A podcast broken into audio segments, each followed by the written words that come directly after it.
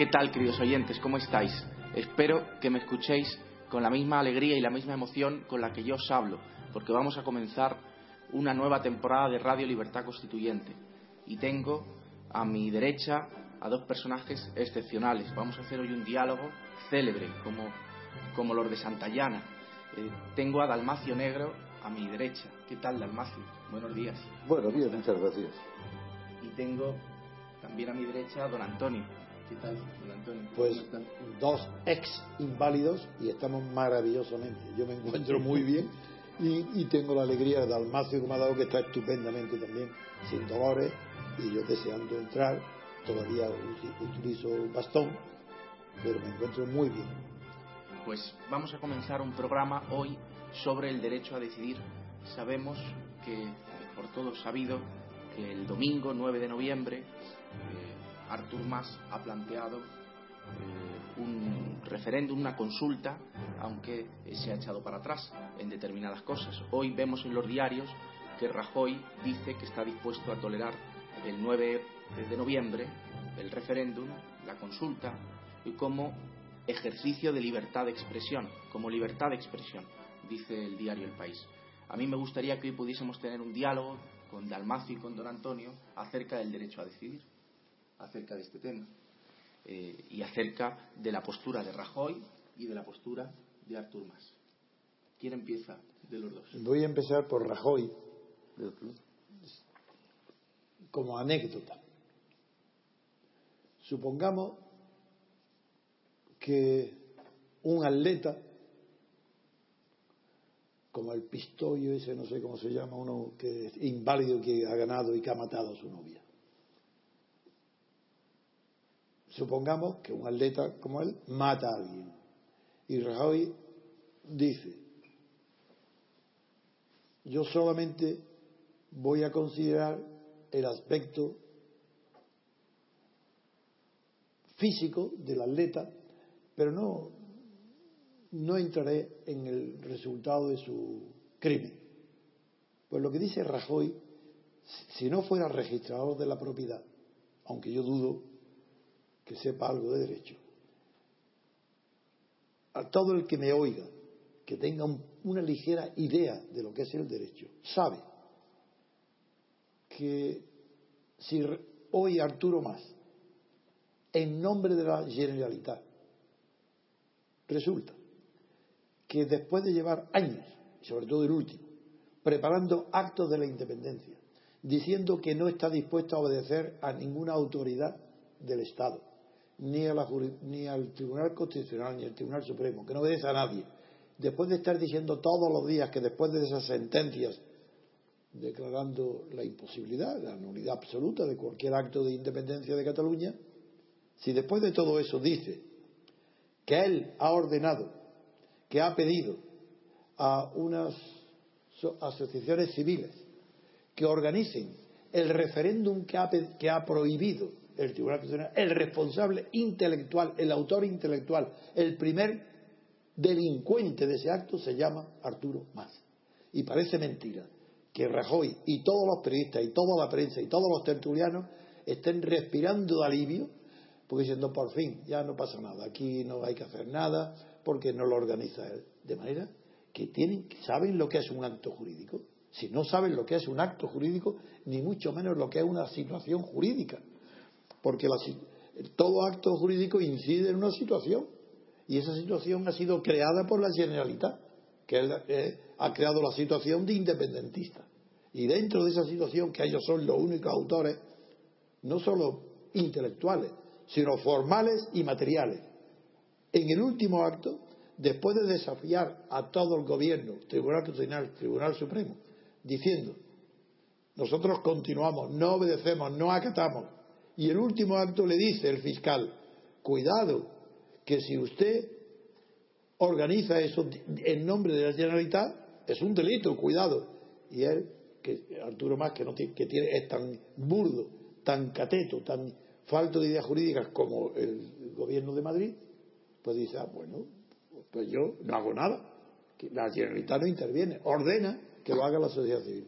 Y eso se queda todo el mundo tan tranquilo. Pues es un delito gravísimo el que comete más gravísimo. Es el autor intelectual de un delito de sedición. Que no existe en grado de tentativa, eso es, eso son interpretaciones de leguleyos. Que no, que está preparando todo para la sedición de Cataluña. Está aprobado que es Generalitat, hasta ayer mismo, antes de ayer, diciéndolo expresamente. Y sin embargo, la cobardía del pueblo español después de Franco, de los dirigentes del pueblo español y del pueblo español también, es de tal naturaleza que con tal de que no haya un enfrentamiento polar, es decir, bipolar, están dispuestos a todo. Es decir, aquí ya no pasa nada, no hay nada. Si, si la Generalitat no va a organizar el referéndum, todo el mundo respira. Esa hipocresía, esa cobardía, yo es lo que denuncio hoy. A ver, Dalmacio. Bueno, ¿qué te parece? Si crees que exagero. No, estoy de acuerdo. Lo que pasa es que se habla de situación jurídica. Yo creo que no viene situación política. Porque el derecho ya lo rige. Y en unas situaciones políticas las que tienen que resolverlo son los políticos. Pero tú has eh, mencionado muy bien que Rajoy es registrador de la propiedad. Yo creo que en el caso de Rajoy eh, se limita a registrar lo que pasa, con su profesión y nada más, porque creo que no es un político. Acaba de aparecer en Francia un libro de. no, recuerdo, eh, no recuerdo mismo el autor, muy interesante que dice que han vuelto los impostores en política. Él lo remonta a Luis XIV. Hay otro libro que habla también del mismo tema, colateralmente, que, habla, que se titula El de Francia, y que resulta que los políticos europeos hoy, en su inmensa mayoría, son impostores. De política no saben nada, ni les importa tampoco la política. Es un proceso histórico que ha llegado a ser así y Europa, no solo España, Europa entera, la señora Merkel es otra impostora, que es la que parece que va mejor. Basta ver la literatura alemana lo que dice sobre, sobre ellos que parece que es el genio, no digamos Cameron, no digamos en Italia, eh, el señor Hollande, y aquí estamos. en Europa está toda en manos de impostores, y en España yo me temo que además en escala superlativa. La gente se dedica a la política como una profesión que la palabra profesión significa profesar, estar convencido uno de lo que hace.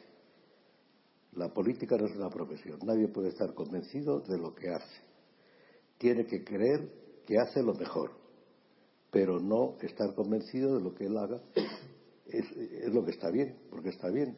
Y eso creo que es lo que está pasando y es el caso de Cataluña. Que además el tema catalán, como todos los separatismos españoles, que luego vendrá el vasco, supongo, si esto va arriba, luego vendrá el gallego, donde el propio Partido Popular está fomentando el nacionalismo, etcétera, y vendrán los nacionalismos, ha sido desde el principio la, causa principal el gobierno de la nación. Y ello empezó con Cánovas del Castillo. Cánovas del Castillo, como el enemigo, era el carlismo, tradicionalista, foralista, si se quiere autonomista, pero, pero que era español, no, jamás se planteaba el independentismo, pero era enemigo, el enemigo de la dinastía restaurada. Y entonces, pues potenció los nacionalismos catalán y vasco. Incluso parece que influyó para que eh, la Iglesia sustituyera a los párrocos carlistas que abundaban, tanto en Cataluña como en Vascongadas, por otros liberales, por decirlo de alguna manera. Y D'Alessio Prieto, en un discurso en el año 17, creo recordar, se quejaba de cómo el gobierno central apoyaba a los independentistas, D'Alessio Prieto.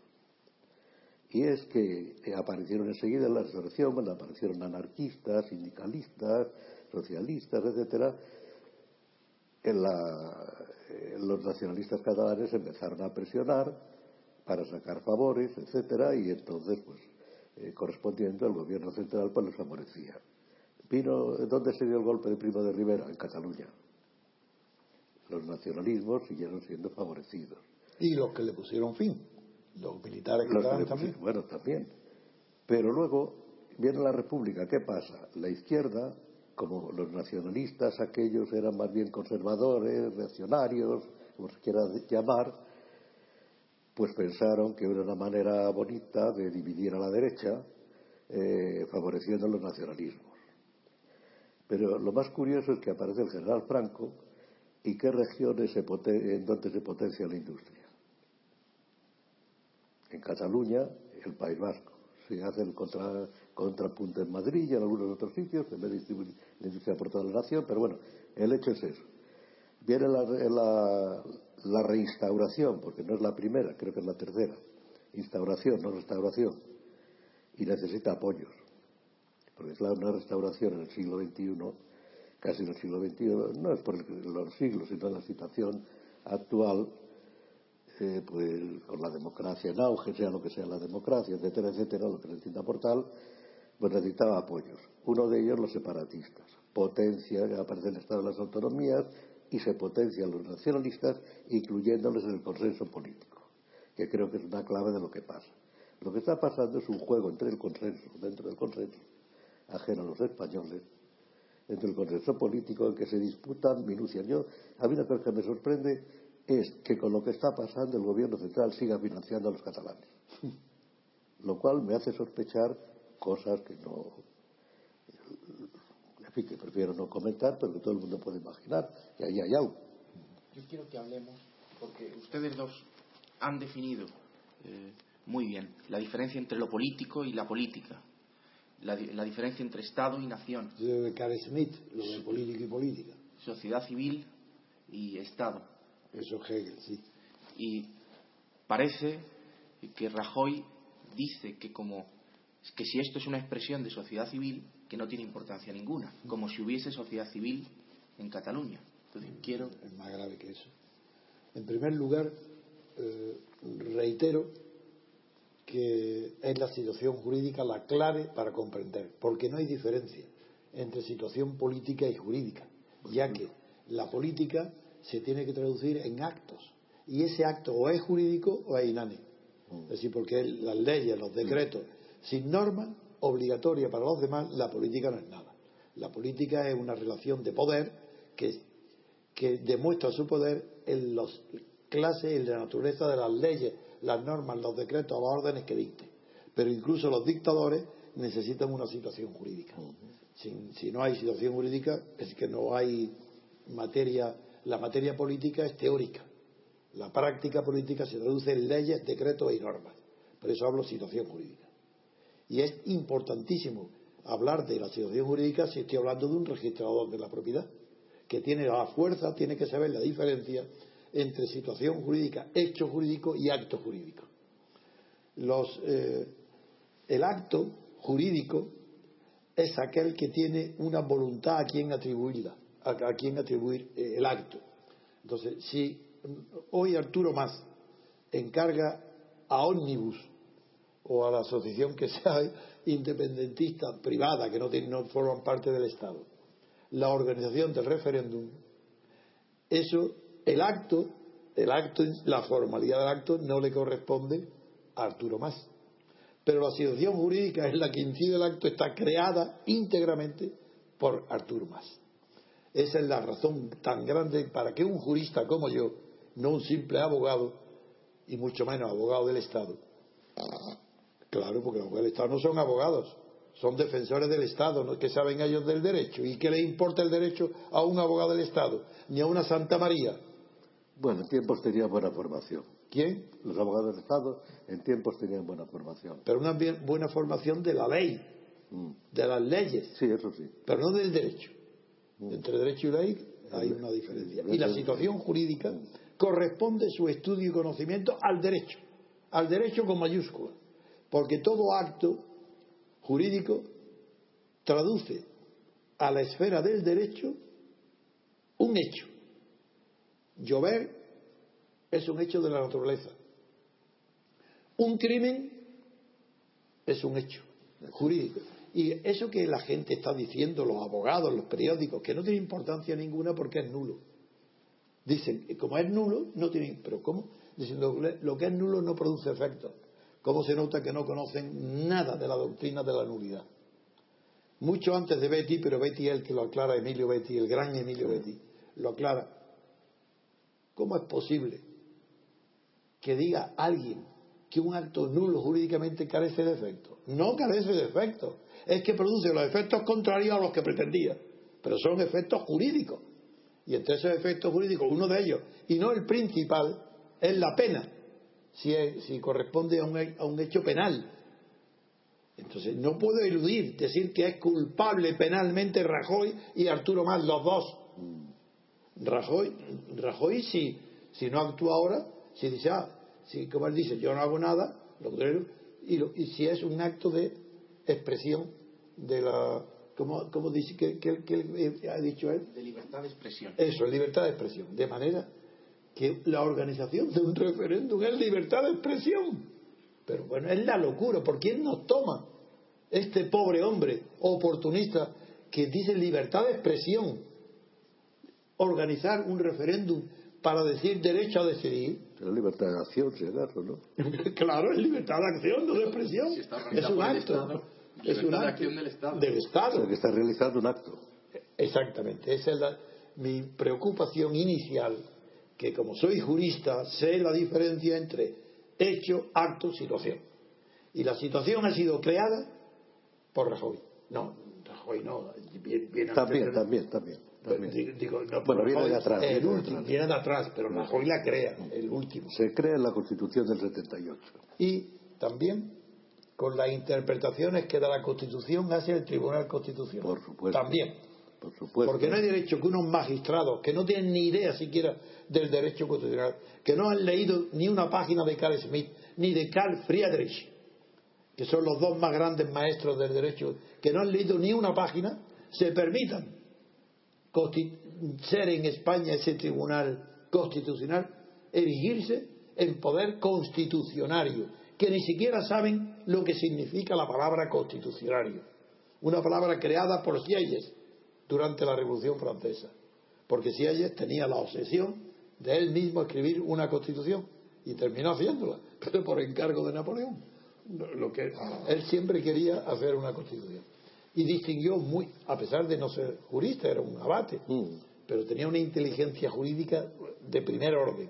Y distinguió entre poder constituyente, que es el que tiene el poder de dictar, de hacer una constitución, poder constituido, que es los poderes, los derechos constituidos que resultan de la Constitución, que están creados por la Constitución y por tanto no tienen poder constituyente, sino que son constituidos y están sujetos a la obediencia y a, la superior autoridad del poder constituyente. Y él, Sieyes, inventa un término maravilloso, intermedio entre los dos, que le denomina poder constitucionario.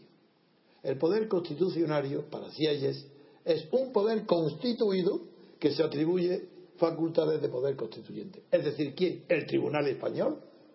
Pero ¿qué interpretación puede hacer el del Estatuto de Cataluña? Porque una cosa, la toda la jurisprudencia, toda, no digamos la anglosajona, que descansa, como sabéis, todo en el precedente judicial, sino incluso la continental, toda la jurisprudencia radica en el conocimiento de antecedentes doctrinales o incluso creadoras. Pues bien, en este caso concreto, no. Aquí el Tribunal Constitucional, ¿qué es lo que hace? Pues que no espera que haya un pleito como en el mundo anglosajón para sentar jurisprudencia. Y como en la Europa continental. No, no, no. Sino que después de haberse pronunciado sobre algunos artículos que había conflicto, se atreve a hacer una interpretación de la Constitución sin que haya hechos controvertidos que la pongan en discusión. Es decir, sin fact, sin hecho jurídico y por tanto sin acto jurídico, puesto que no hay ningún hecho, interpreta la Constitución de manera obligatoria para el futuro. Se atribuye el poder constituyente, del legislador constituyente, del que crea los derechos y las obligaciones relativas a la política, al poder político de un país. Eso es lo que ha hecho el Tribunal Constitucional, que es constitucionario. Sí, has planteado varias cosas interesantísimas. Y en primer lugar, vamos a dejar aparte del Tribunal Constitucional, que yo creo que no tiene sentido ninguno. Y, además está manejado por el poder político. España es claramente quien los nombra. Entonces, pues hace lo que le dice el poder político. Sin duda. El que sea. Y lo ha hecho y lo seguirá haciendo. Eh, habrá alguien que discrepe a lo mejor, pero en fin, siempre se arregla a gusto del poder.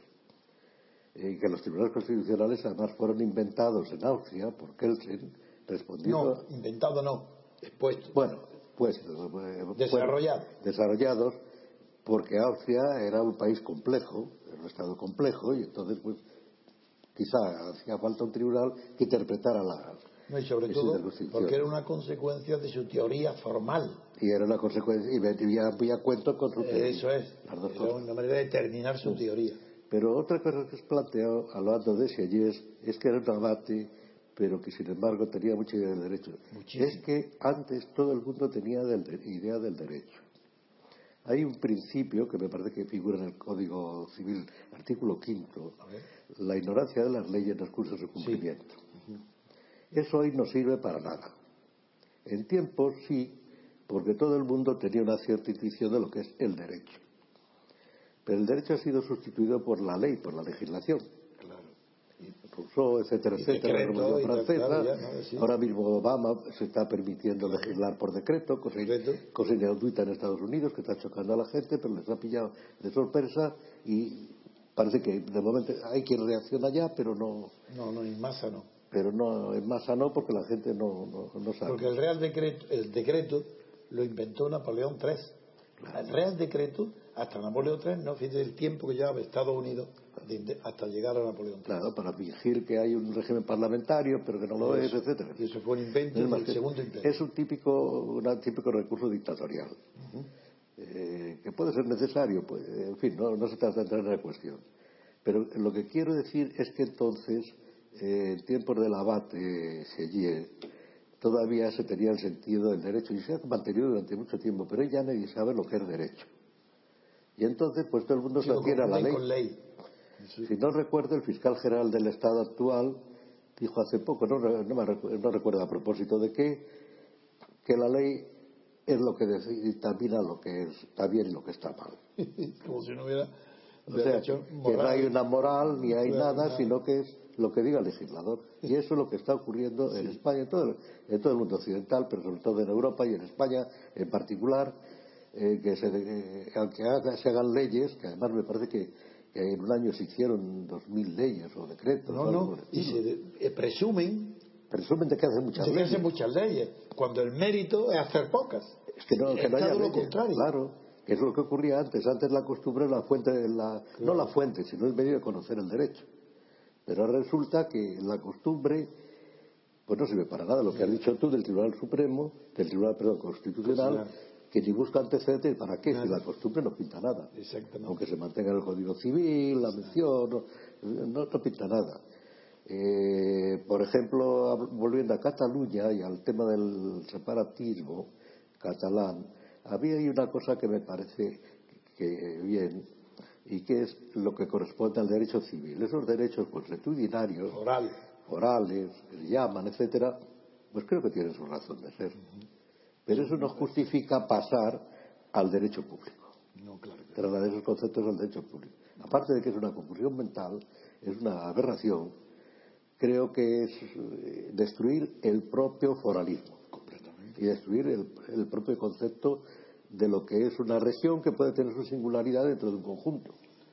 y creo que, están acabando con. Si te parece bien, yo creo que quisiera aprovechar lo que acabas de decir de introducir la diferencia entre derecho y ley para entrar de lleno ya en, analizar lo que Adrián ha comentado, el derecho a decidir. Si te parece, yo creo que eso va nos va a obligar a ti y a mí a precisar de verdad qué significa ahí derecho y qué significa decidir. Si te parece bien, pues venga, vamos. Vamos a comentar, vamos a decirlo. Eh, ustedes dos están de acuerdo en que ningún ser se autodetermina, que la autodeterminación eh, de nadie existe, menos de un pueblo. Y que hay dos conceptos. Uno es la autodeterminación en sentido filosófico, que solamente o metafísico que solo sería Dios para solo Dios se autodetermina y ni eso dice usted y, yo digo que ni, eso, sí. bueno pero mm, es una, y otra cosa es la autodeterminación política que eso sí es un concepto conocido que nace en el siglo XIX se ha ido definiendo muy bien que si quiere hablamos de eso pero sí, pues es lo que quiero que hablemos si tiene derecho a, a autodeterminarse Cataluña si tiene derecho a decidir ser independiente venga para empezar, nadie se, nadie se determina si quieren hacer o no. claro. Eso no lo preguntan antes de venir. No, no, no la preguntan antes de nacer. Es imposible. y Cataluña tampoco, ni, en lo individual ni en lo, Pero si ni en lo colectivo. Como ese, este tema es de mi especialidad sí, concreto, sí. pues voy a enfocarlo de una manera original. Al principio, no, porque las originalidades de entrada, si se dicen, no se escuchan, choque. En cambio, si entro en terrenos conocidos, mm. ya veréis luego la originalidad de, mi pensamiento. Terreno conocido es, dice, vamos a ver, derecho a decidir. Derecho, para que haya derecho, tiene previamente que haber una ley, un decreto, una costumbre, un uso. Y prescindo de los derechos naturales, para no entrar en ese tema tan difícil. Mm. Pero tiene que ver. Si no hay, pues vamos a examinar a ver si el derecho de autodeterminación, que es lo que se trata de, con el eufemismo de derecho a decidir, vamos a ver si Cataluña tiene o no tiene derecho a la autodeterminación. No es, empecemos, ley, uso y costumbre. Según el Código Civil no hay más fuentes del derecho. No hay más. Si no hay ley, no hay uso ni hay costumbre, no hay derecho. Bueno, por ley entiendo también el, decreto, la norma expresa. ¿Qué, ¿Qué, hay en Cataluña?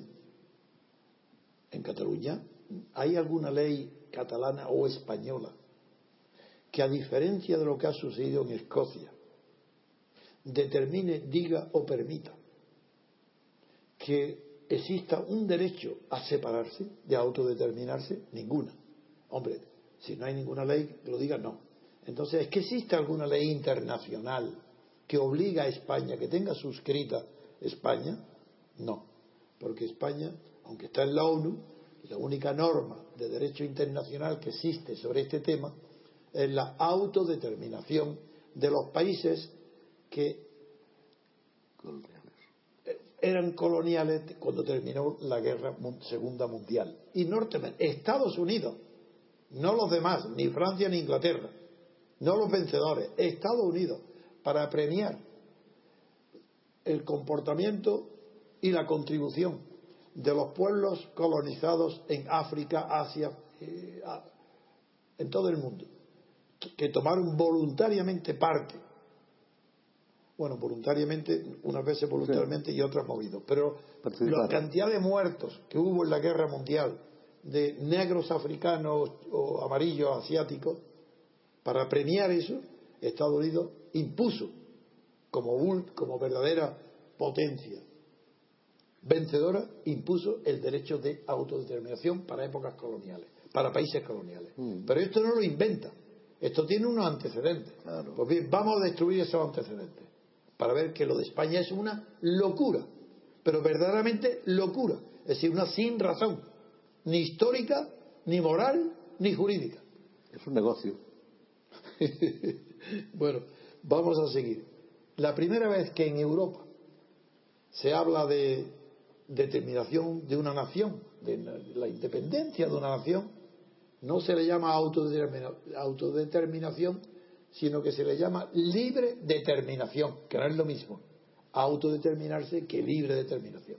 Y eso se hace a propósito de Grecia, en la guerra de independencia de los años 30 del siglo XIX de Grecia contra el Imperio Otomano, donde fueron los célebres voluntarios, entre otros los, los y compañía, pues se puso, en Europa fue una sacudida moral hasta el punto que de todos los países europeos enviaron voluntarios a Grecia para apoyar a la cuna de Europa, que era Grecia, la cuna, apoyarla en su lucha. Y se la llamó libre determinación.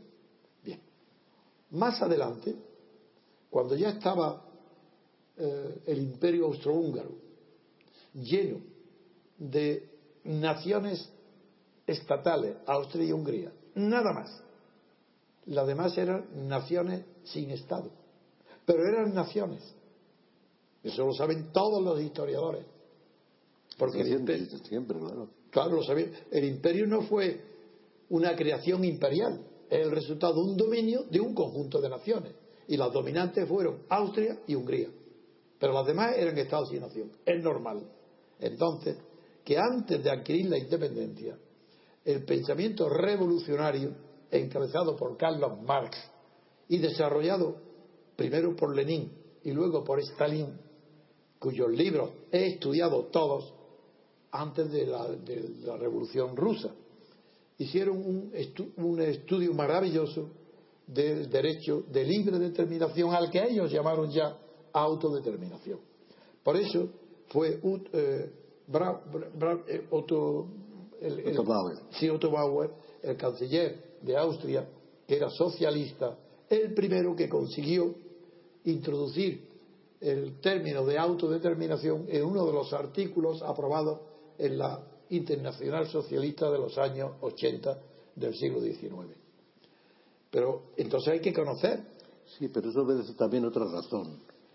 Obedece a que el socialismo es internacionalista. Hombre, en aquella época figura Claro, y sigue siendo digámoslo así. Y entonces era un medio de subvertir las naciones. Sí. La autodeterminación, que por eso luego Lenin lo va a utilizar para subvertir todo el mundo, digamos, colonial, etcétera, etcétera.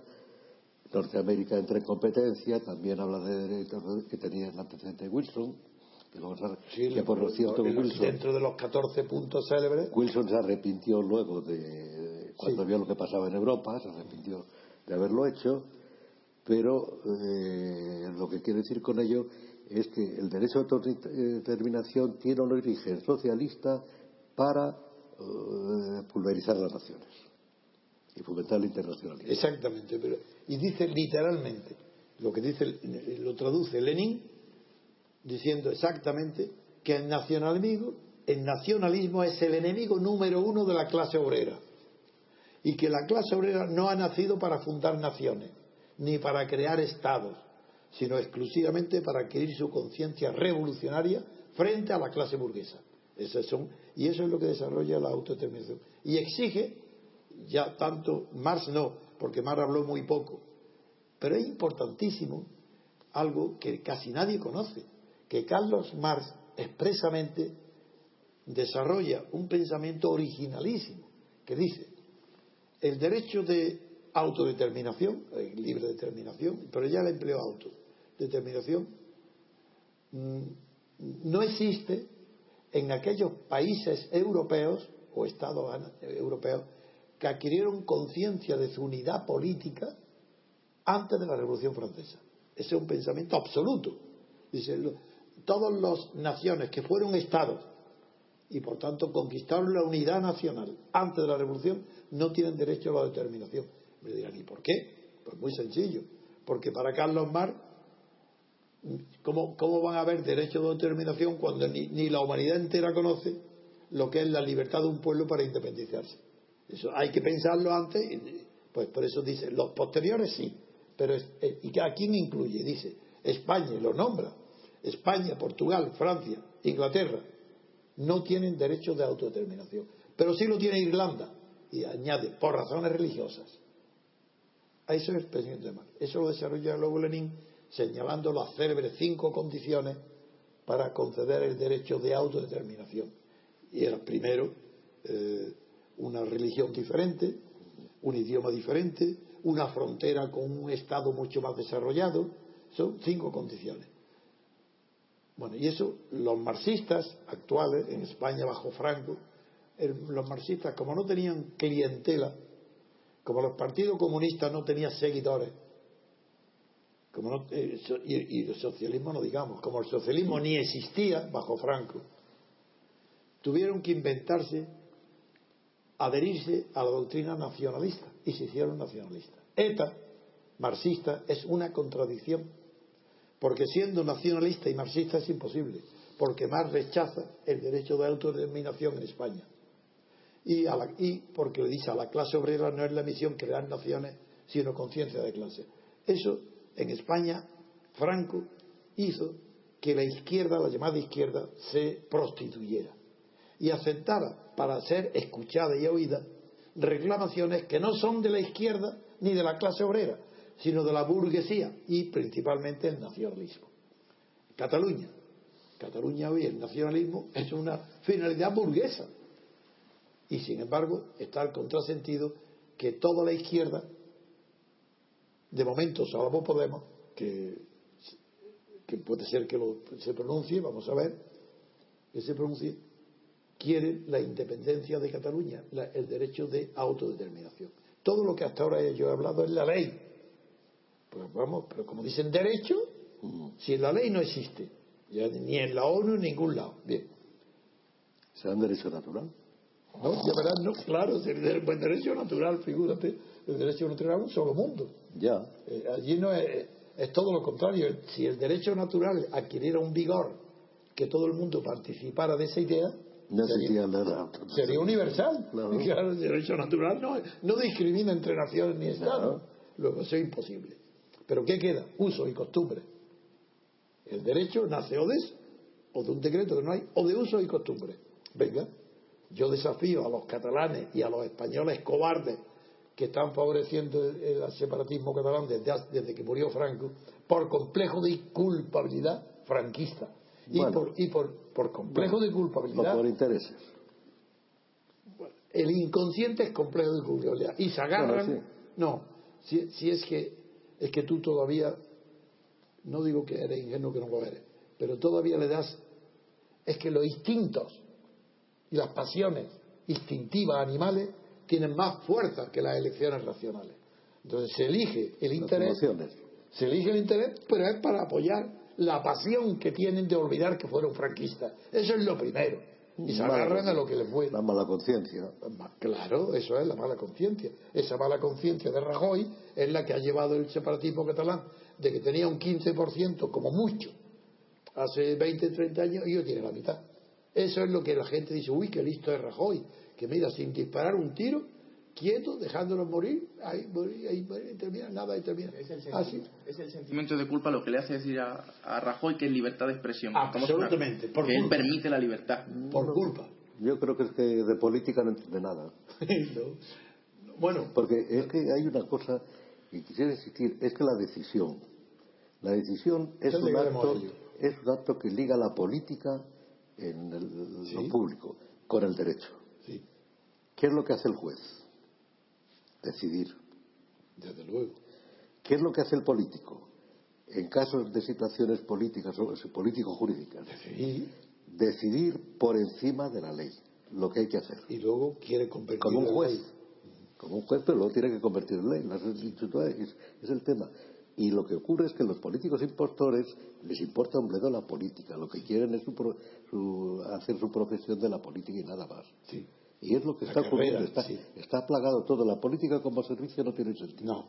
Habla hay quien habla por ahí de la política como servicio, ingenuamente, tal, No, ya de reformar la Constitución. De, ah, Yo creo que has pronunciado la palabra clave, que es decidir.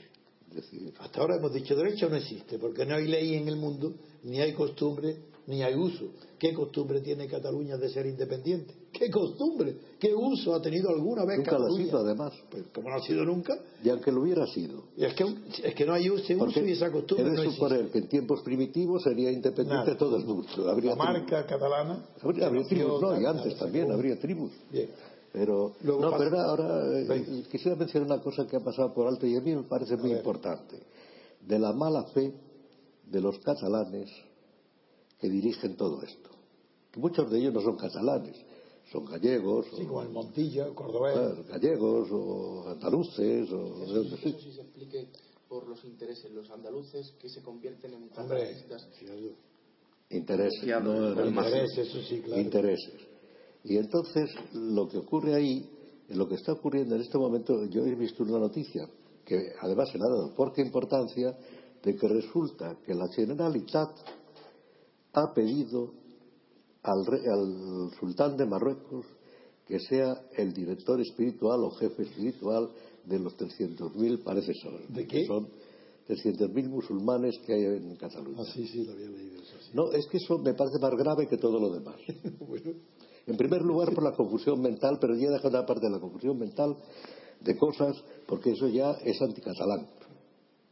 Creo yo.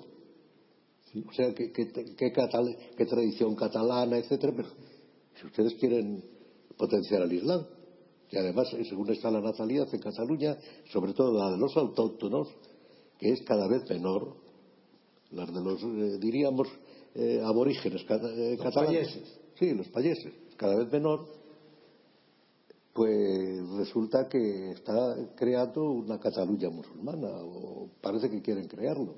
Yo creo que eso no se le ha prestado atención porque yo creo que la gente aquí no se entera casi de nada. A lo mejor estoy yo mal, el que está mal enterado soy yo, porque No, no, he yo te he oído mencionado más que en alguna leído ocasión. Y no sé lo que ha respondido el sultán. tampoco sé. se habrá reído, pero tampoco les habrá dicho que no, claro. Además, el sultán es primo hermano del rey de, de España. Claro, así está que permitido todo. No, no importa, no importa nada. Pero quería decir eso que, ¿qué sentido tiene toda esa?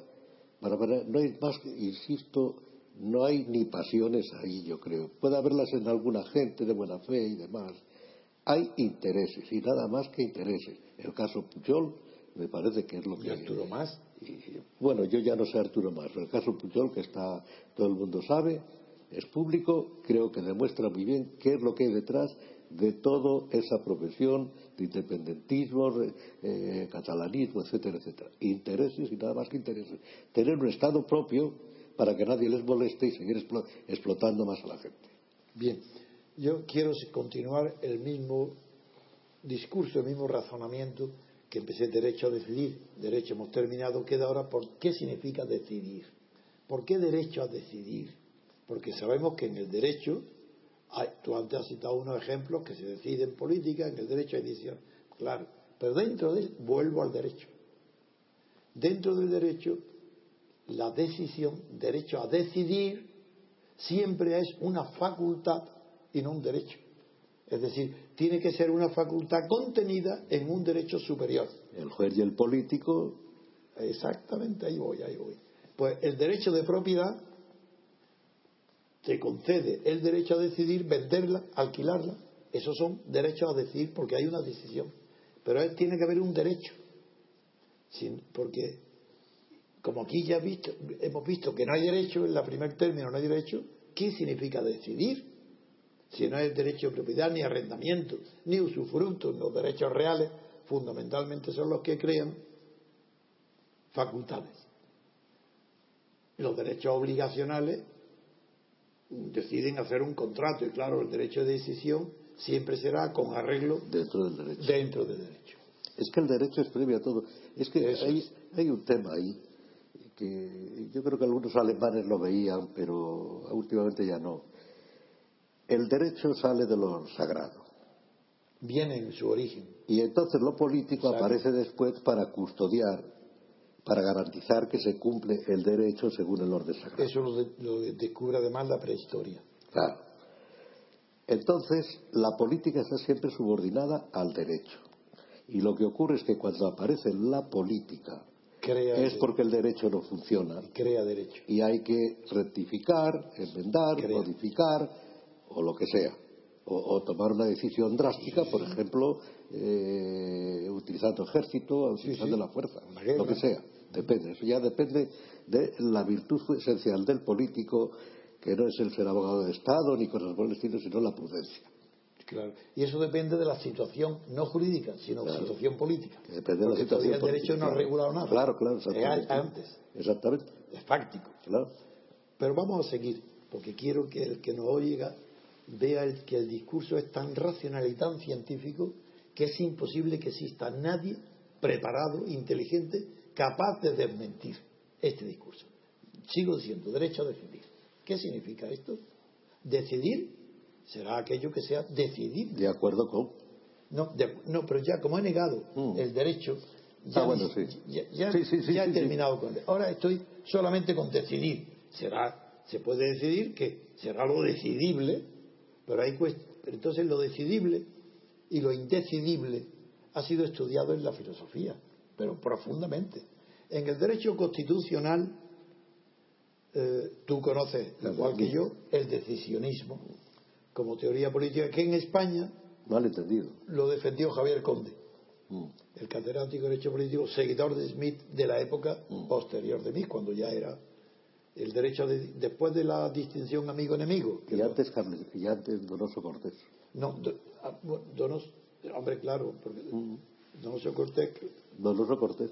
no recuerdo yo ahora. Donoso Cortés, en el discurso de la dictadura y en otros escritos, el dere- la decisión Sí, la decisión que, política como que es que cuando, cuando llega, eh, viene a decir eso, que cuando el orden jurídico ya, que el orden jurídico responde a la idea que se tenga del orden cósmico, dicho sea de paso, Claro, porque era religioso, siempre. claro. No, no, es que, aunque no sea religioso, el orden cósmico, Sí, lo natural, bueno, el orden el natural. orden natural. A eso responde el orden humano.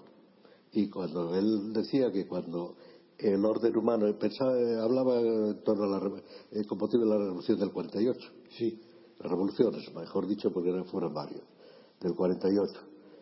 Y entonces decí- él lo veía que además es verdad que no es tanto la revolución francesa, sino que lo que expande el- las consecuencias peores de la revolución francesa, el nacionalismo, por ejemplo, son las revoluciones del 48. sí. Sí, que son las primeras que se le llamó socialistas. Claro, exactamente. Porque de la revolución del 48 es donde salen los intelectuales como estamento clase dirigente. Eso lo vio muy bien, creo que Schumpeter. Y aparece ya las ideologías en, en plena marcha, etcétera, etcétera. Eh, bueno, entonces él decía que, como, eh, está, como había quebrado el orden, entonces lo que hacía falta era decisiones. Claro. Y por eso habla del dictador. Y del. Que el dictador es el Te lo que agradezco dice- que me lo recuerdes, porque claro, yo lo tenía tan unido a la exposición tan magistral de, de Smith. Es que Smith, como sabes, tiene una interpretación europea de Donoso Cortés. Un libro Claro, claro, claro. Pero te lo agradezco muchísimo que lo hayas recordado. Claro es que yo a Donoso Cortés, aunque lo, lo- naturalmente lo leí, pero como enseguida me di cuenta que él era la versión española de De Bonal, No, pues claro, pues eso ahí ya no, sí que es, tú... no, no, es, es que eso no se acepta hoy. que no. Que no se acepta hoy. Él no era colectivista como Bonal, por ejemplo. No, eso no, no, pero era... No, era un liberal. Era un liberal que ve, sí, en el fondo era un liberal que ve Ni que de Mestre tampoco. De Mestre es distinto de Bonal. Hombre, claro, digo de, comparado con Donoso. Él está más cerca de, de Donoso de, de Mestre, si acaso, Que que de Bonal. que de Bueno. Bonal. Bien, Pero es que como es eso que como ve que el orden está quebrado, el- la política tiene que anticiparse al y hay orden en Cataluña, es decir, el, lo que pretende Artur Mas está de acuerdo con la naturaleza de España, es obvio que no, por lo que estamos diciendo. es lo que quiero yo ahora desarrollar con el segundo punto de qué significa decidir. Y he empezado diciendo que hay cuestiones que son decidibles porque dependen de la voluntad y otras indecidibles porque no dependen de la voluntad. Entre ellas, lo que es indecidible, y di- dije antes, y ahora diré cómo, han sido objeto de estudio por parte de la filosofía, especialmente por la logística y las matemáticas. Porque ahí lo indecidible es, lo de- mejor dicho, lo decidible, más fácil de exponer, es aquello que puede ser traducido en términos casi automáticos, mecánicos, reducido a un organismo, a una máquina que decide. la Eso es lo decidible, la teoría de los juegos. eh, la teoría del juego. Entonces, como ese no es el caso de Cataluña, porque ninguna máquina nos va a decir si se puede decidir sobre la independencia de Cataluña, pues no es decidible. Tú antes has puesto el ejemplo que me ha llamado la atención por lo gráfico y lo bien traído que está del Nasiturus. Que el Nasiturus no puede decidir nacer. Yo digo que la democracia, que no tienen ni idea, en España no hay un ni una sola persona de los famosos que escriben, catedráticos de Derecho Constitucional, catedráticos de Derecho Político, magistrados, políticos, periodistas, tertulianos, ni uno que sepa lo que es la democracia. La palabra democracia es una No palabra sabe lo que es. que se utiliza tanto. Hay un autor, es. eh, re- creo no recuerdo si inglés o eh, francés o norteamericano, que contaba hace unos 20 años que había 600 definiciones por lo menos de democracia. Hoy debe ser más. Hayek, como recordarás, decía que buscó otra palabra y se, le ocurrió el término de marquía para ver si así se podía no, y la poliarquía de los de, los americanos. Todo eso. Y, Roberto Dahl. Claro, y entonces ya nadie se preocupa ni qué es la democracia, todo el mundo habla de democracia sin saber lo que, es. es. una palabra talismán. Y ahora cualquier cosa. Una cosa está bien si es democrática, está mal si es antidemocrática. Pero tenemos tú y yo que partir de la base que todo lo que no sea reglas de juego, eso no tiene nada que ver con la democracia. La democracia define reglas de juego. La democracia es secundaria, eh, guste o no guste. Es, es fundamental. reglas de juego. Y es algo propio de la civilización europea, no de otras civilizaciones. Es como el ajedrez. Tal como lo entendemos. Dalmacio, a mí me, me, gusta mucho su pensamiento de cuando dice que eh, lo político no es el Estado, sino que el Estado es una forma de, lo, político pues, como tengo hoy la oportunidad de que esté usted aquí hoy, me gustaría que lo explicase. No, el, Estado es un aparato, un mecanismo para utilizar, de poder. Pero el poder lo tiene el maquinista, lo utiliza el maquinista, que es como se decía, eh, se llamaba el gobierno en el siglo XVIII. Sí, me, parece que le, me parece que aparece en Goethe, en el ¿cómo se llama? En el Fausto, me parece que utilizaba alguna vez el maquinista. No me acuerdo. Me parece que eh, recordar que sí. Bueno, pero se utilizaba, es igual. Se utilizaba parecido el maquinista. Pero, porque el gobierno es gobierno de hombres. Pero el Estado es un instrumento al servicio del gobierno. Apareció así. En la revolución en siglo XVI, por una serie de razones, porque el Estado no ha existido eternamente y una de las mayores confusiones del pensamiento político, no digamos ya el pensamiento constitucional, que casi no existe hoy, eh, es la confusión entre Estado y gobierno. Son dos cosas completamente distintas. El Estado es un aparato que está ahí. ¿Qué es lo que ha pasado? Que con la Revolución Francesa ese aparato es el problema de la técnica en el fondo. Ese aparato ha crecido tanto que el gobierno tiene que, obrar de acuerdo con las reglas de funcionamiento. Corrijo, corrijo, por precisión. La Revolución Francesa, cuando mataron a Luis XVI, el Estado desaparece. Hasta el ah, punto, bueno, claro, pero... Hasta el punto que no hay nadie ni que hable de Estado ni nada. Por supuesto, por supuesto. Y no saben qué palabra inventar. E inventaron una palabra para designar el poder que era parecido a lo que hoy se dice gobernanza. que siendo es que no podían ni la palabra república, no utilizaron ninguna, no sabían. Y fue Napoleón el que creó lo que tú acabas de decir. El Estado Nación. Eso y, ahora es justo lo contrario. Es decir, en la Revolución Francesa fue la nación la que corta la cabeza a Luis XVI y conquista el Estado. Y Cataluña y, la Generalitat paga sueldo a las asociaciones civiles, a la sociedad civil, para traerla hacia el Estado. Y que por eso es totalitario. Sí es. Sí, no, por eso es totalitario, sí. Porque el Estado totalitario es cuando no solo dirige el escenario o dentro de él se realiza el juego político, sino que el Estado totalitario es el que incorpora al escenario estatal la vida privada. Por eso, ni Hitler ni Mussolini fueron estados totalitarios. Eso fue un error de Arendt, de la famosa Arendt, y que yo admiro muchísimo. El único estado totalitario que ha conocido los tiempos modernos ha sido Stalin porque los Krupp y los Thyssen no fueron, tenían la sociedad civil, eh, disponían como querían. Ahí eh, el Hitler no les gobernaba. Eran ellos los que. No llegó a. No llegó a. No tuvo tiempo. Hay películas en las que. Pues no fue totalitario. Fueron. Además, es verdad que el, que inventó el término que hoy se llama totalitario fue Mussolini. Pues, llamó, le llamó Estado total. Fue a Mendola, me parece, ¿no? A Mendola, me parece que fue. No, no, es que la palabra Estado total, quien la inventa es Mussolini. La utiliza, eh, ah, bueno, pues la palabra totalitario es lo que decía yo, que fue. la totalitario el total es el. Sí. Mussolini dice Estado total. Todo dentro del Estado, nada fuera del Estado. Entonces, eh, bueno, dicho esto, de verdad yo es que quiero llegar a un.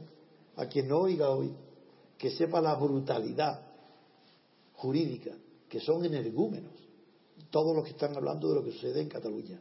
Porque el derecho a decidir, si no es, igual que tú repetías, que tú pusiste el ejemplo del Naciturus, pues una democracia no puede decidir todo, eso es imposible. Tú puedes decidir no ser tú. Pues lo mismo, exactamente igual. Poder decidir pedir la nacionalidad norteamericana o china o, pero yo coreana del norte. pero aquí la, la democracia, yo pongo un ejemplo más brutal aún. Tú no puedes someter a la regla de la mayoría de la democracia que Dios exista o no exista. Es que es la opinión, no es la verdad. Pues sí, claro. Y también un sentimiento. Entonces, siempre en la opinión y en la verdad existe el sentimiento. no tiene Entonces, yo no niego que haya un sentimiento catalanista, un sentimiento. Pero ese sentimiento no es decidible. Ese es el asunto. Ellos, todos los catalanes, es nuestro sentimiento, lo sentimos, lo sentimos. Ah, lo sentí, pues no es decidible. Lo sentí vosotros, pero no yo. Por tanto, no es decidible. Esa es la conclusión mayor que yo puedo llegar hoy. Es decir, que aquellos que saben que el nacionalismo es un sentimiento, es una contradicción en los términos que lo lleven a un juego de la decisión. Porque si es de sentimientos, ¿cómo vas a decidir tú? Que no es racional. Y nosotros. La decisión es racional. Como hay otros sentimientos contrarios, pues no es racional. Por lo tanto, eso es una elección arbitraria, que está muy lejos de la democracia. Y aunque es verdad que de la democracia hay dos acepciones, la formal, que son las reglas de juego, y la material, que es una aspiración a la igualdad, pues desde las dos acepciones son contrarias, las dos, al nacionalismo. Porque no hay aspiración a la igualdad en un nacionalista. Esto, ¿por qué razón? Eso me recuerda a las discusiones entre Tom Paine y Burke, el famoso y inteligente conservador británico. Las discusiones diciendo que hay que acudiendo a la prescripción. ¿Cómo es posible que los catalanes hoy, una mayoría, pretendan que lo que sus padres, sus abuelos y sus tatarabuelos no tuvieron, y lo que no van a tener sus hijos y nietos y bisnietos hasta el infinito, tampoco van a tener, ellos lo tengan. ¿Quién es esta generación para que se crea la llamada de Dios como Jehová? ¿El pueblo elegido es la generación catalana? Yo creo que hay dos cosas. ¿Pero qué es esto? Primero, ¿Por qué ellos? Bueno, primero la propaganda demagógica. Y segundo, también el estado general de la nación española. Que no hay. Que no hay sentimiento nacional. No, el sentimiento lo hay. Lo que no hay, está borrado. Lo que no hay, gobierno, es que no hay gobierno. Lo que hay en España, lo que se ha instalado en el 78, no es un gobierno. Es una situación, y eso creo que lo ha explicado muy bien Alejandro Nieto, de desgobierno. Sí, desde el punto de vista administrativo. Del gobierno interesado, organizado. Pero desgobierno, porque la nación, que los gobiernos son para las naciones. O para los pueblos, si no queremos hablar de naciones. Sí. Pero aquí se ha gobernado para la, eh, para la clase política. La clase política y aledaños, la oligarquía, financiera, mediática, etcétera, para mantener el poder nada más. Es una especie de dictadura que no se llama así. Entonces también yo creo que eso influye, o puede influir, en que muchos catalanes, como muchos españoles, pues se marchan desesperados ahora. ¿Por qué? Eh, según una ministra, pues se trata de no me acuerdo cómo decía, turismo exterior o, algo, movilidad exterior. hace falta ser estúpido para decir esas cosas. Claro, que por eso quizá es ministra. Pero, no, no, hay un problema muy serio, eh, Reis, pero hay un problema muy serio y es que se tiende en Europa, tiende a gobernar la idiocracia la estupidez. Sí, sí, la idiocracia, sí. Y eso hay una literatura que viene ya de atrás. El total, muy antigua, bien en Grecia. Muy antigua en Grecia. Bueno, pero luego se calmó, desapareció. Roma, no, en Roma eso era imposible. Bueno, por, el imperio. ya, pero luego quiero decir que en Europa volvió a rebrotar ya en los años. Robert Musil tiene como es novela suya más famosa, no me acuerdo cómo. La del. no me acuerdo cómo. Bueno, Robert Musil lo dice, eh, lo dice que está creciendo la estupidez, estaba preocupado por ello. En los años de la entreguerra se vio en, en Austria y en Alemania cómo aumentaba la estupidez general de la gente, que eso facilita el totalitarismo, facilita que se le haga caso al cabo Hitler en una situación determinada, etcétera, y yo creo que hoy gran parte de lo que ocurre es que eso que decíamos de los impostores, en gran parte son gente estúpida. Yo creo que para redondear nuestros discursos, que coinciden muchísimo el tuyo y el mío desde ángulos distintos, porque nuestra formación no es exactamente la misma, pero tiene, llega a los mismos o muy parecidos resultados. Mm, yo quisiera explicar por qué en Cataluña se está produciendo algo, como lo que estamos viendo, contra la razón, contra la inteligencia, contra el sentido común. ¿Por qué? Yo creo que es la diferencia entre que todo esto es consecuencia de que no hubo ruptura con el régimen de Franco, ruptura moral y por tanto política. Hubo una continuidad y la consecuencia es esta, lo que estamos viviendo hoy.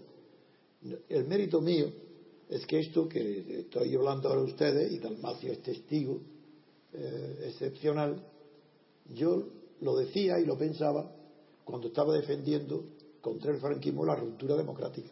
Porque, ¿cómo se explica, cómo explicáis los que me oyen? Teniendo yo una vocación política tremenda, más que la de todos ellos, y una preparación jurídica excepcional, porque me he pasado mi vida estudiando Derecho y Derecho Constitucional, ¿por qué estoy apartado de los medios? ¿Por qué ninguna televisión? ¿Por qué en España se ha tolerado comunismo, los de Podemos, los separatismos, pero no Trevijano. ¿Por qué? ¿Por qué ese horror a mi pensamiento? Es obvio. Es obvio, pero además no es solo tú, es, mucha más gente. El caso tuyo es notorio no. No, no, yo que hablo de mí por mi acción política. pero es que, además... que protagonizó con la creación de la, Junta, Junta la ruptura democrática del franquismo. Pero es que es lógico. Se trata, de, la dictadura, pero dándole la vuelta, por decirlo así. La vuelta? Claro, porque la dictadura de Franco, pues eh, el dictador hace lo que hay que decir, de acuerdo, pero no cabe duda de que las clases medias que las estabilizó y asentó. Fue él, claro. El Estado español casi Al morir Franco no se hablaba, no se hablaba de separatismo más que lo de ETA, que era eh, fomentado por la Unión Soviética o por quien fuera, pero nada, no, no había allí. Y en parte porque Franco, eh, preparando la sucesión, que eso no se suele decir, pero y, como mm, postergó al carlismo, muchos carlistas se pasaron el País Vasco al si no hay el origen de la de, la claro todo, todo eso tiene que ver con eso sí. de la acción católica que estuvo en la primera fase de la creación de los que luego fueron la ETA. Claro. Y en los eh, conventos en donde claro, claro. y muchos seminaristas fueron a ETA incluso algunos seminaristas. Eh, entonces eh, es una dictadura dada la vuelta Bien. La, la misma dictadura dada la vuelta. Perdonar que haya hablado de mí es para decir. Y, lo que quiero decir es otra cosa, que es que eh, tú utilizas, que yo creo que eh, lo haces de pasada, vamos, no, lo haces de pasada y no de pasada, porque es la, la de todo. Tu libro sobre el ateísmo político. Sí. Estético. Estético, perdón. Sí, perdón. El ateísmo estético. que dices que la bolchevización en la entreguerra se ha apoderado del arte. Sí. De acuerdo. Pero yo es que creo que no es el arte solo, es todo. Es todo, claro.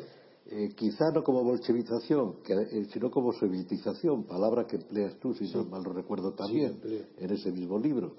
Lo que está ocurriendo hoy y lo que ha ocurrido en España es que justamente para la ruptura, digamos, con el franquismo de la restauración fue la sovietización. Sí que se importó la sovietización como contrapunto al franquismo manteniendo las estructuras, Sí, pero yo, no, yo digo perdón, que porque yo a mí no me gusta hablar entonces, de mí. es lógico que estés postergado. Pero sí, es lógico. Pero entonces voy a explicar ahora por qué. La razón es que no hay constitución que pueda prosperar. No, no porque, si, yo estoy claro, porque es el enemigo número uno de lo que ha sucedido, el enemigo público número uno. Poca gente sabe que en dos consejos de ministros de Franco acordaron asesinarme. Y lo digo hoy aquí para que se entere todo el mundo. Y una de ellas, Antonio María Oriol, ministro de Justicia, se presenta en mi casa a las 12 de la noche para avisarme y decirme que huya, que yo no me fui. Y la segunda, también otro consejo de ministros, vino a Antonio Fontán, vino a mi casa a la una un poco más tarde igual que venía del Consejo de Ministros Faustino García Monco, había ido a buscarlo y dice avísale a tu amigo Antonio que se vaya, que han acordado en Majada Onda matarlo pasado mañana. Hay dos camiones preparados por la carabinero, eh, carabinero entonces la Guardia Civil, me llamó, digo carabinero, la Guardia Civil, uno para bloquearle, va en un Jaguar, y yo ahí sí me fui, pero luego regresé y me escondí. Digo, poca gente sabe, y los americanos, que mm. casi nunca aciertan en política internacional porque sus informaciones son muy malas, sin embargo, tengo, que decir que el espionaje norteamericano supo la verdad sobre la situación política en España bajo Franco y sobre mi persona mejor que todos los españoles. Y dice, literalmente en los papeles de Wikileaks, dice literalmente, que la oposición a Franco, no, la, no el protagonista no fue el Partido Comunista, no era el Partido Comunista, que era el único sino una sola persona que se llama Antonio García Trevijano. Y eran mis enemigos, porque era Kissinger el, que me combatió y hizo que, se le puso la prueba a la Junta Democrática fue Kissinger. Y son sus servicios secretos los que dicen que la oposición a Franco se llama Antonio García Trevijano. Y la prueba está. Fue detenido cuatro meses en la cárcel. Estaba España entera en ebullición, clandestina. Mm. Bueno, durante esos cuatro meses no hubo un solo acto en toda España de protesta contra el franquismo. Sale Trevijano y a la semana estaba España ardiendo de manifestaciones y es la verdad, porque lo hice yo todo. Pero de manera que ellos se dieron cuenta y aquí en España nadie quiere recordarme, no por lo que yo puedo hacer, sino porque soy el testigo molesto de lo que pasó. Dicen que ahora Alfonso Guerra dimite el último el político no, señor. Yo vivo. Y mientras viva, diré que son todos, todos, sin excepción, comunistas y socialistas, puros traidores. Así, no hay término medio. Traicionaron aquello por lo que decían haber luchado durante 30 años. Y en una semana, en un día, que vieron las moquetas rojas del poder con Suárez, pasaron a apoyar la monarquía. Y el Partido Comunista es un partido monárquico Esquerra Republicana de Cataluña es un partido monárquico, porque está viviendo de la monarquía y va a seguir viviendo de la monarquía. Con dinero del Estado monárquico están combatiendo a, qué? a la monarquía. Mentira. Están apoyando. Estos no podrán conseguir jamás. Pero es una forma de chantaje. Claro, jamás para conseguir nada, pero viven de eso. Y Podemos lleva el mismo camino de oportunismo. De Podemos yo no espero más que oportunismo. Y lo siento, porque me gustaría que fuera el destructor de lo que hay. Porque sabe, desde Granchi, todo el mundo culto sabe que en política es mucho más difícil destruir que construir. Lo, más, lo que cuesta más, eso se explica en el segundo principio de la termodinámica. Pero lo que más cuesta es destruir. Pues ojalá estos podamos destruyan a toda esta clase política. Ojalá, como ellos ahí no pueden estar ni un solo día en el poder, ni uno solo, pues no saben ni siquiera lo que es. Son gente muy superficial, muy ligera, muy aventurero, que no saben lo que tienen entre manos ni a dónde van, pero que están explotando la corrupción de la clase política. Y esa corrupción ellos mismos empiezan ya a tenerla, puesto que están empezando a obtener dinero público para ellos financiar su actividad. Y eso ya es corrupción. Sí, pero fíjate que al mismo tiempo el éxito que ha tenido indica una cosa entonces que para destruir algo constituido, una sociedad, es muy difícil, de acuerdo. Porque para deconstruirlo tiene que estar en las cabezas la idea de que aquello no sirve. Claro. Si no, las auténticas revoluciones, esas son las revoluciones que están en las cabezas. Sin duda. No las revoluciones que se quita uno para poner a otro. Eh, y entonces todos los que están dispuestos a apoyar a Podemos, que parece que están creciendo, y yo me sospecho que van a crecer más, luego la, la verdad a lo mejor se asustan, porque, bueno, pero supongo que... No, no se asustan, son unos oportunistas Podemos. No, no, no, no, no, no, no. te he entendido, te he entendido. Mi frase termina diciendo, no se asustan porque Podemos le va a hacer lo que ellos quieren. Bueno, yo no entro en lo que hace Podemos o no. Yo sí entro. Pero... Son oportunistas, ¿qué van a decir? Eh, de Podemos solo sé lo que dicen, no lo que piensan realmente ni lo que quieren hacer. Pero quiero decir que toda esa gente tiene ya hecho el cambio, la modificación, la destrucción de lo que hay en las cabezas, la destrucción del sistema. Es que la yo- gente que les apoya. De acuerdo, es verdad, pero mira, Dalmacio, es que Lo una positivo. verdadera para mí ha sido la francesa y la rusa. Y es imposible que esas revoluciones hicieran lo que hicieron por atacar o por como reacción al asco de la, de la clase dominante. No es verdad. La revolución lleva en sí tal optimismo, tal deseo del cambio del mundo es tan grande que ni siquiera pierden el tiempo en criticar lo que hay. La revolución se pone en marcha. Sí, de acuerdo. Lo que- Esto es negativo por completo. De acuerdo, que uno de los fenómenos que está ocurriendo en Europa, por eso se han registrado implosiones o registran implosiones, no revoluciones, aunque Peter Sloterdijk y otros dicen que la situación de Europa es revolucionaria, creo que tienen pre-revolucionaria, creo que tienen razón, objetivamente, creo que tienen razón, pero se producirán implosiones, si acaso, no eh, explosiones, o sea, Revolución no. re- revoluciones no, por eso mismo que tú dices, claro. Bueno, yo, yo creo que vamos, que La gente vamos a está terminar. desorientada, no, sabe- terminar. no hay entusiasmo, no sabe qué quiere. No, lo eso, único eso que me la, refiero. Lo único es que la gente. ¿Cómo decir? La corrupción es tan grande que va a ganar Podemos. ¿Por una cosa negativa va a ganar? No, Sí, puede ser que gane, pero, pero que eso es, lo- es más grave todavía. Mucho peor, es más nihilista. Claro, es más nihilista que si fuera por entusiasmo.